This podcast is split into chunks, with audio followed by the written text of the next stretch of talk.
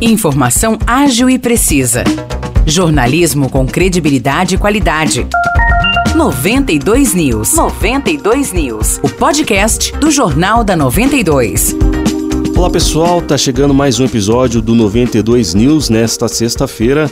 Aqui quem fala é Nicolas Santos, Morríssimo Projan tá aqui comigo. Fala Morríssimo, tudo bem? Tudo tranquilo, Nicolas. Vamos lá então para os destaques desta sexta-feira. Um homem de 41 anos foi preso na tarde de ontem após bater em uma viatura da Polícia Civil enquanto dirigia bêbado aqui em São João da Boa Vista. O veículo policial, que era de Vargem Grande do Sul, seguia pela Avenida Brasília quando foi atingido na traseira por um carro modelo Uno. A polícia de São João foi acionada e durante o atendimento da ocorrência, o suspeito teria se comportado de forma agressiva e proferido ofensas racistas contra um dos policiais. Ele também apresentava sinais de embriaguez. Com isso, o suspeito foi preso em flagrante por embriaguez ao volante, desacato e injúria racial e segue à disposição da Justiça. Agora a gente fala de uma reclamação da população. Em contato com a nossa reportagem, uma ouvinte aqui da 92 FM relatou que a parte externa de diversos bueiros das ruas de São João fica coberta de lixo. Ela aponta que essa situação acontece com bastante frequência em vários pontos da cidade e inclusive enviou fotos de como estava um bueiro da região central.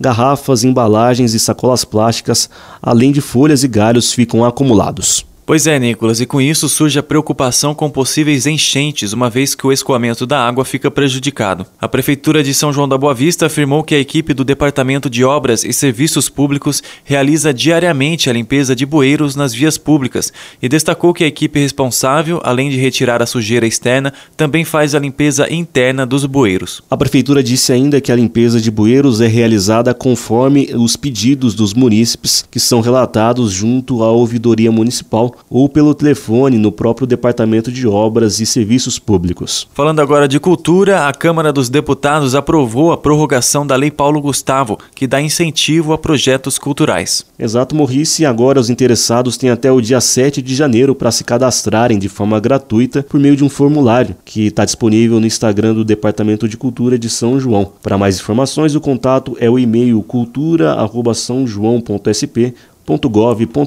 e no domingo acontece um dos eventos mais esperados pelos sanjoanenses. A caravana de Natal da Coca-Cola passará pela cidade a partir das seis e meia da noite. O ponto de partida será a Avenida João Osório, na altura do número 900, e o ponto de chegada é o Jardim Durval Nicolau. O percurso tem duração de aproximadamente 3 horas e meia. O mapa completo do trajeto está disponível no site coca-cola.com.br/natal. O outro destaque cultural vai para Vargem Grande do Sul, que inicia amanhã a Semana Natalina, com a apresentação da Orquestra Vila Lobos, às 7 horas da noite, no Casarão da Educação. E a região ainda tem outras atrações culturais durante esse final de semana. Para saber os eventos com detalhes e também saber mais informações das notícias que demos neste podcast, é só conferir nosso jornal na íntegra, disponível na nossa página no Facebook 92FM São João.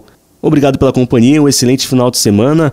Valeu, Morrice, nos vemos em breve. É isso aí, Nicolas. Um grande abraço para você, um bom final de semana para todos e até a próxima.